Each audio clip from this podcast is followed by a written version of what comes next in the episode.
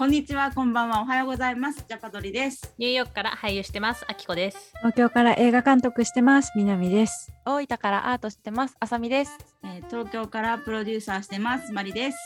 ニューヨークで出会ったミレニアル4人がそれぞれの視点であれやこれやするポッドキャストです。ということで52回始まりました？あでもうちゃっちゃと自己紹介いきます。えっ、と東京からマリと大分からあさみが。お送りします。もうマリさんが今、自分がどこにいるか、所属してるかが分かんなくなってる。わかんなくなっちゃいます。なんかあれなんだこれなんやばいね。ほんと大変本当に。ジャパドリでそのやっぱりね忙しいとさなんか休みの日とかついつい寝て終わったりするんだけどなんか仕事なんかこの撮影が終わったらやりたいことっていうバケットリストを作っててなんか今だからこそ欲望が出てくるじゃん。抑制されてるから、その中の一つがやっぱりね美術館に行きたいんですわ。よくニューヨークでも行きたいんだけど。なんか一個ずつこう絵でもいいし、まあ、何でもいいんだけどさアート見てやっぱ自分とさ振り返るじゃん。こう、はい。今何を感じてるかなって思って見るよう見かん？何を感じてるかなっていう見方をする方法で私よく美術館行くんですけどなんか最近これあさみちゃんとねちょっと聞きたいんですけど最近インスタの広告で見つけてちょっとはい。びっくりしたものがあってそれが対話型鑑賞。うん。うんうんうん。っていうのがあってそれのコーチになりましょうみたいな何それみたいな。対話型鑑賞っていうだけでもなんかああるんだと思いながらそれのえコーチみたいな。うんうんうんでそれをねちょっと話したいなと。あさみちゃんだし聞いてみたいと思って。はいはいはいはいはい。もちろんあさみちゃんこれはご存知ですかね？そうですね。知ることになってしまいました。あまりにももう一気に日本でバンってきたから、あの、あんまうん美術のうん知識とかない、あんまあるわけじゃないんですけど、もうざわついてたので、はい、自然と耳に入ってきました。なるほどね。おもしえ、最近なのね、バーンと来たってことは。そう、多分じわじわ美術館とかずっとやってて、で、多分芸術、日本だと芸術祭とかで一気にこうブームになって火がついたみたいな。うーん感じなるほどね。じゃあちょっとね、聞いてる方のその対話型鑑賞と何ぞやみたいな。英語で VTS。えっと、 Visual Thinking Strategy を頭文字で VTS らしいんですけど、なんとね、我らがニューヨーク近代美術館で1987年に第2開発されましたと書いてます。これ、ちょっとね、ウェブサイト拝見して今からも 皆さんにね、なんぞやっていうのを軽くお伝えしたいんですけど、なんかね、v、VTS ジャパンっていうのがあるらしくて、そこに書いてあるんですけど、え Visual Thinking Strategy とは、アートを通じて鑑賞者、学習者の観察力、批判的思考力、コミュニケーション力を育成する教育カリキュラムのこと。えー VTS では美術史の知識だけに頼らず、鑑賞者同士のコミュニケーションを通して美術作品を読み解いていきます。らしいです。まあ、ちょっとまあいっぱいね、深く書いてあるんですけど、よかったらウェブサイトを見ていただければと思うんですけど、これね、いいと思うのよ、本当に。うんで他のね、なんかね、ページ書いてあるのが、知識に頼らないとか、そこで見たものに関してどう思うかっていう意見を交換し合う、その一緒にやる、一緒に参加する人たちと、そういうやり方ですみたいな、ちょっとざっくりな説明なんですけど、していて、これ、いいよね。この見方。めっちゃいいですね。だから逆ですよね、従来の、うんあの、まあ、知識を蓄えてる人が美術の鑑賞ができるみたいなうんうんうんの考え方とは本当真逆うん。だと思って、うん、面白いと思います。なんかアートは難しいっていう人こそ多分知識から見てるんだろうねって思う。なんかそれをどう考えるかみたいな、どう思うか、どう感じるかではなく、どう考えるかっていうふうに見ちゃってるから、考える材料がないから、いわゆるそれが知識なんですけど、だから難しいと思うんでしょうけど、アートってさそれを見た時の自分の心にどういう影響があるかって感じるための起爆剤だと私は思っていてだからそう知識が本当必要ないんだよね。そこに合うか合わないかっていうところしかないと思うんです。でそもちろんそのそのアートを表現するためのスキルがあるかどうかその作者にそこももちろん大事だからそこが差になってくるのかなって思うんですけどそのクオリティの差に。えそのなんかさあさみちゃんがこの VTS を知るきっかけになったのはどういうことがあったんですか？そもそもが、あの、そもそもが、えっと、宮崎にとある美術館がありまして、うん。うんで、そこのお、おに、お兄さんが、うん。あの、なんか、時代は対話型鑑賞だっていう話をしてて、う ん面白い。うんうん。そう、うん今からやっ、ここでやってみせるからみたいな感じで、その人が私に、なんかいわゆる対話型鑑賞的なことをしてくれたんですよね。ほうほうほで、まあ、その時はあんまピンときてなくって、う。うんうん。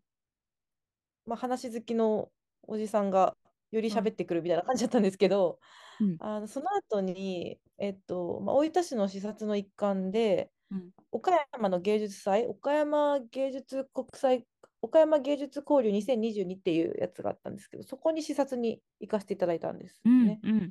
で、いくつかこうパブリック、パブリックプログラムをこう見学するんですけど、その中の大きい目玉が、その対話型鑑賞のツアーだったんですよ。おえー、面白い。うんうんで、それで、まあ、感動したのが、これまで、それまで見てきた対話型鑑賞とかってつ、あの美術館の学芸員さんとかがやってたのを私はよく見てたんですね。はいはい。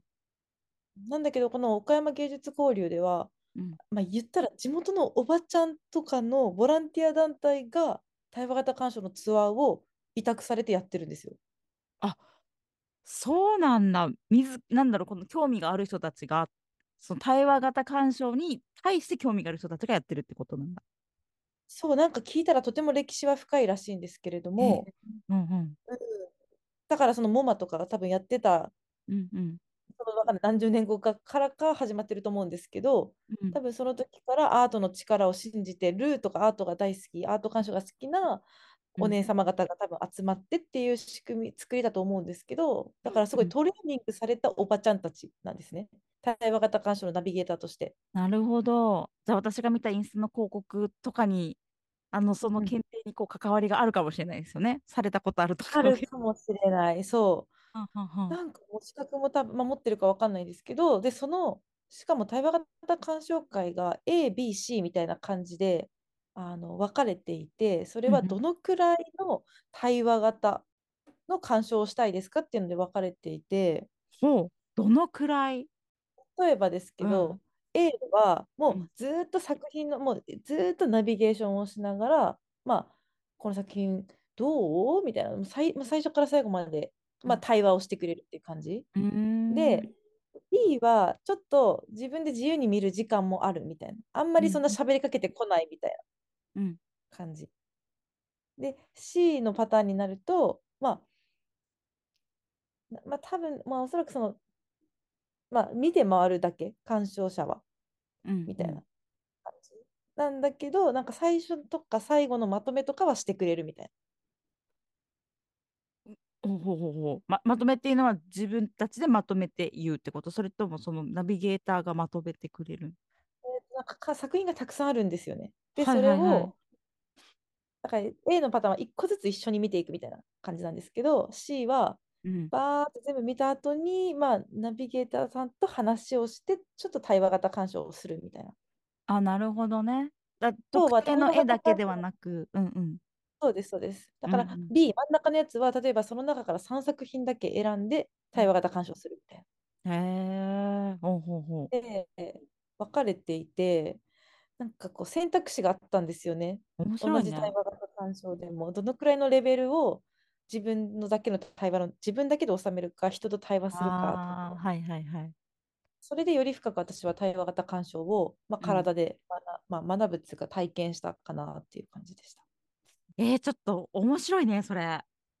いやほんと面白いそれだってそうやってさ結果自分の意見を言うとかさ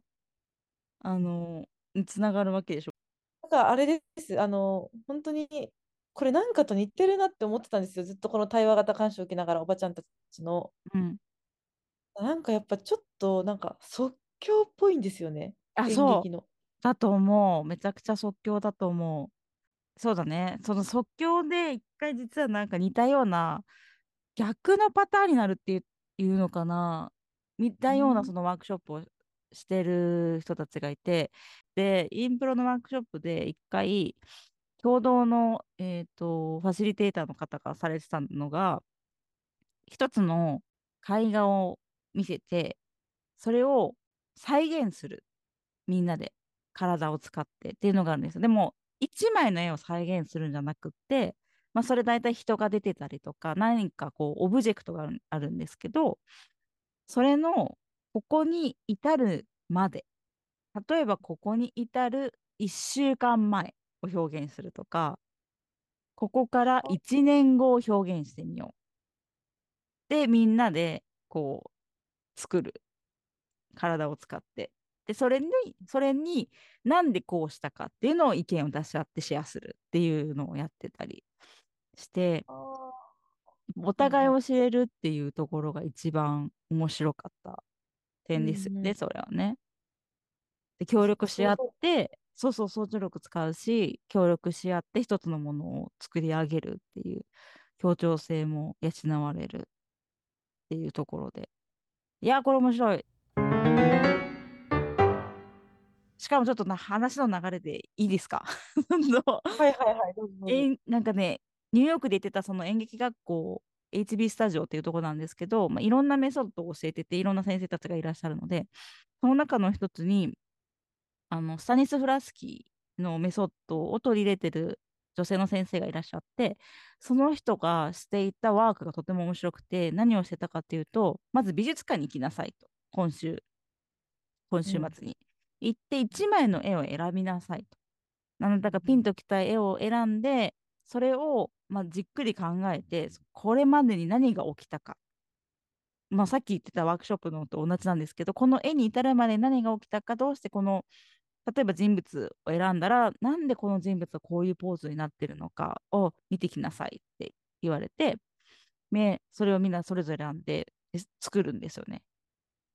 あので、うんクラスに行ってそれを表現する。まあ演劇学校なんでもうちょっと表現を高めてやるんですけど、でなんでそうなったのか。で、でその、なんでそうなったかっていうのをまあ表現するんですけど、それの、なんでそれをするかというと、その一つを見て、どういうポーズをしてるかとか、観察力を養う。あと想像力を養うっていうところでつく使ってました。ちょっと似てますよね。この対話型はね、そう、体で表現しないけど、多分言葉で言うのかなと思うけど。でもそうかも、そのね、そのスタニスラフスキーの、スタニスラフスキーシステムって言いますよね、よく。でまあ、その演技プランをすごくこう練ることで知られてるじゃないですか。演技プランをとにかくて練って練って、まあ、練るためにこうだから立体的に台本を多分はい。浮かび上がらせるみたいな、うん私はそういうイメージでこう認識してるんですけど、うんうん。でつまり多分絵画作品を見ても、うん。その絵画作品を見て、まあ、自分で想像力でいろいろと想像していく中でだんだんだんだんそのなんていうんですかね解析度を上げていくっていうか、うんうんうん。でこうなんかこう作品にこう入った時に周りの景色がこうこう彩度が限度がこうバーッとこう上がっていってその想像力を使って多分スタニスラフスキーだとこう役を自然とこう役をこう想像力とかこう演技プランとか自分で考えたことをこうレイヤーに乗っけてってよりこう演劇あの役をやっていくっていうことだと思うんですけど、うんうん、そうだと絵画の世界に、うん。台本の世界絵画の世界をいかにこう自分でプランうんニングして、想像して 立体的に仕上げていくかっていうのは、まあ、うん確かにすごく似てるなって今聞いて思いましたね。いいよね。これの映画バージョンやってる人もいるんですよ、知り合いに。へそう、なんか映画を見た後にみんなで集まって、そういうディスカッションというか、シェアをしようっていうのをされてる方がいて、まあ、似てるんでしょうけど、でも絵画だって、映画ってさ、いね、そのみんなで見て止めたいとかできないから、あ、こう見返してここだけじっくり見たいとかできないけど、絵画はね、じっくり見れるからいいよね。そうですね、好きなタイミングで好きなだけ見れますもんね。うん。朝さみちゃんこういうの興味あるの？自分でやってみようとかそういう意味合いで興味もあるのかな？だから私多分自然とワークショップが好きな理由ってそれなんですよね。基本的にワークショップってみんなで喋りながら作り上げていくから、うんうん作品うんそう、だから、そそうですね、なんか多分、さ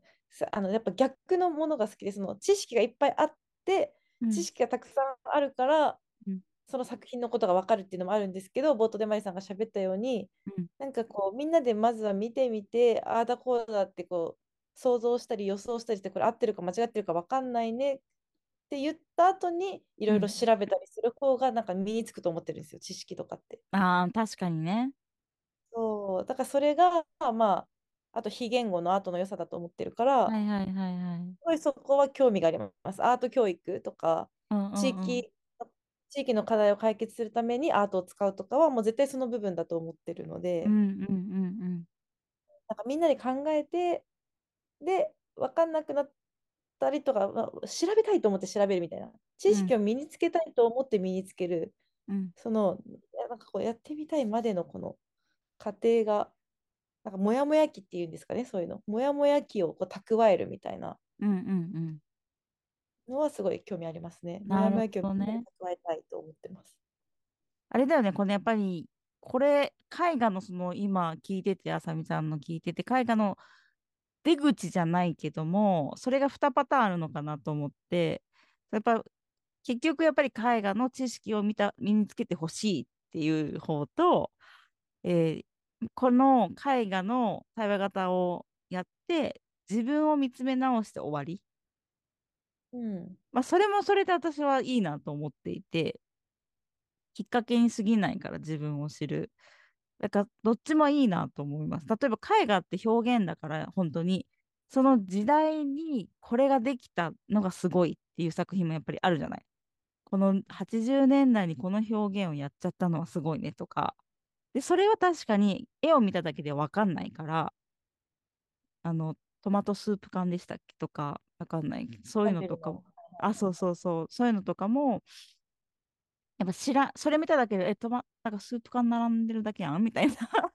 いうのがあるけど、でもその背景を知って、あ、そうなんだって思うのもある。その見方も絶対必要だし、ありだと思う。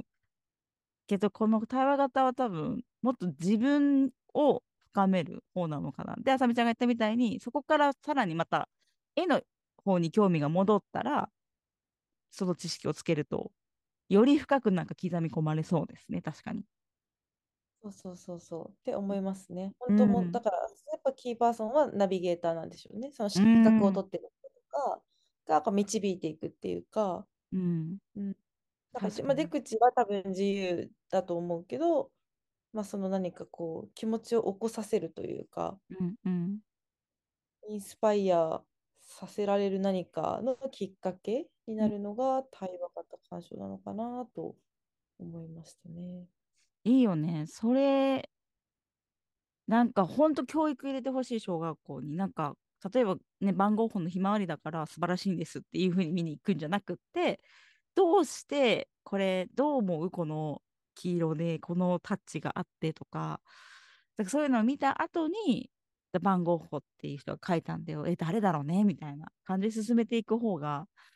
なんかもっともっと、なんか想像力と、この、まあね、教育だったらその受け手が、うん、いなんか表現豊かになるような気がするんですけど。どうなん本だろう。当ですよね。うんだからこの、今美術で対話型鑑賞って分かりやすいからやってるけど、別に美対象が美術じゃなくても、うん。あの、言ったように演劇の世界だったり、わかんない、科学とか数学でも使えるかもしれないし、社会学習、フィールドワークとか、きっとうん。使えるはずだから、うん。だからまあ、要はあれでしょうね、だから自分のうん。頭でうん疑問をまず持つとか、なんかそういう、あの社会が便利になっていくにつれ忘れ去られてしまっているものみたいなのがきっとうんあるんだろうな。なんかひ一部の人が言うには対話型鑑賞なんてわざわざこう対話型鑑賞って名乗らなくったってもともと人間がやってたことなんだっていう人もいたりして。あ、そうだと思う。それはあると思う。うんだから、なんか日本ってやっぱカテゴライズが好きだし、言葉で遊ぶ国だと思うので、だからね、そういういい言葉がぴったり見つかって爆発的になってるのかなと思うんですけど、あと必要だからなんでしょうね、今、こうやって増えてきてるのは。うん。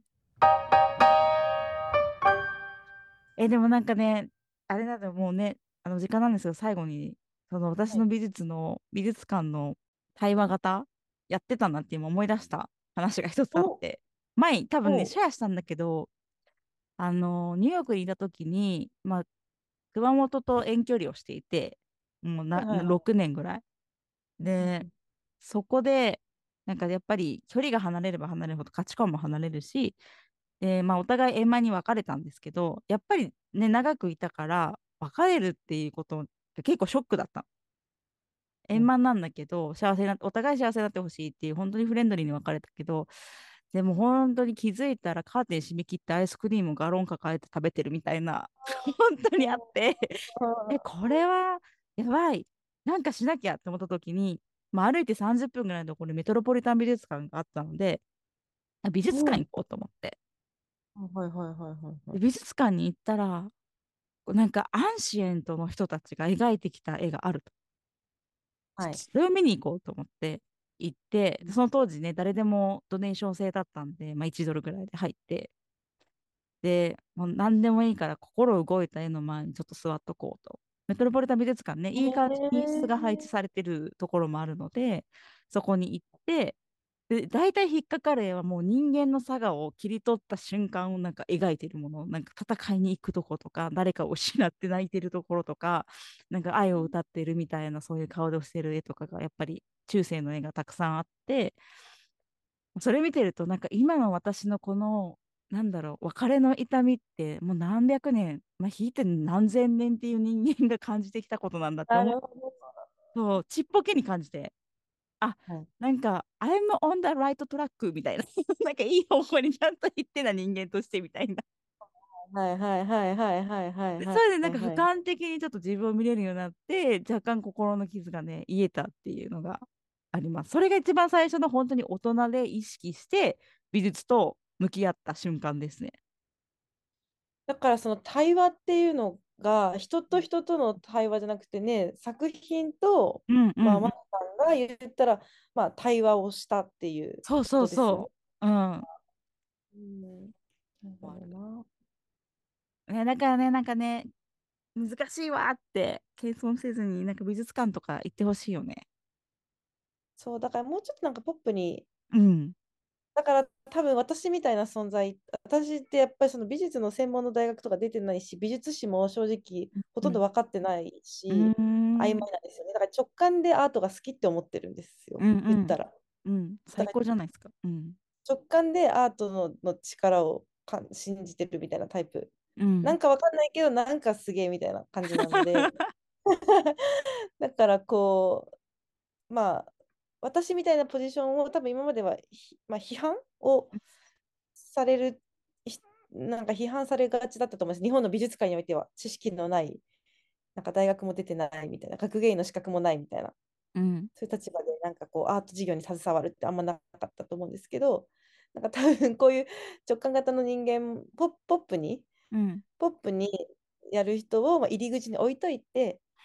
で、やってくれれば、で、その後ね、その後はもう専門のところに行ったらいいと思うので、ああ、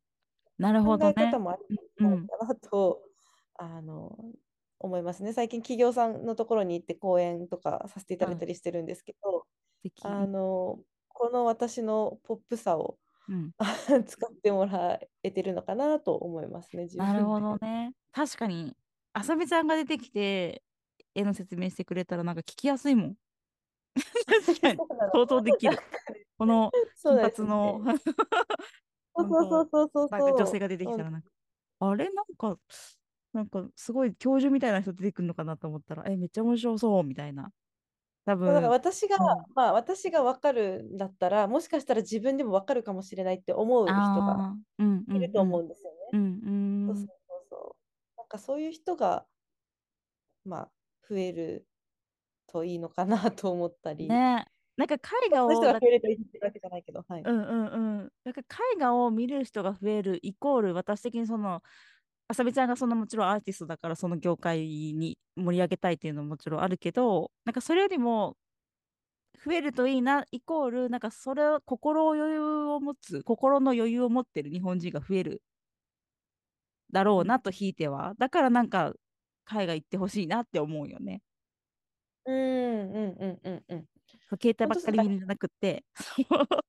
でね、こう見だからやっぱ美術館イコールなんか厳しくて静かでつまんない場所っていうイメージがあるのは多分全部教えられるからなんですよ。あの、うんキャプションも教えてくるじゃないですか、こっちに。これはこうなんだよみたいな。あー確かにね。確かに。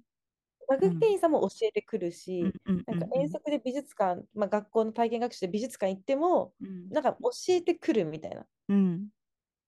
ゃなくて一緒に考えるっていうか、でだから最近キャプションもなんかよく見てみよう、ここはどうなっているかなみたいな。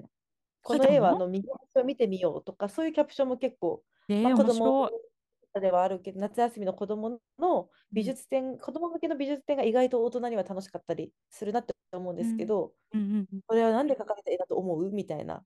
なんあいいね。かそういうキャプションだと、なんかすごい教えるんじゃなくて、一緒に考えようとしてる。みたいな、そういうポジ立場の人が増えるといいなと思いますね。ああ、そうだね。えー、ちょっとなんか、これ私やりたい、このワークショップって思った、今、久々に。ああ、いい。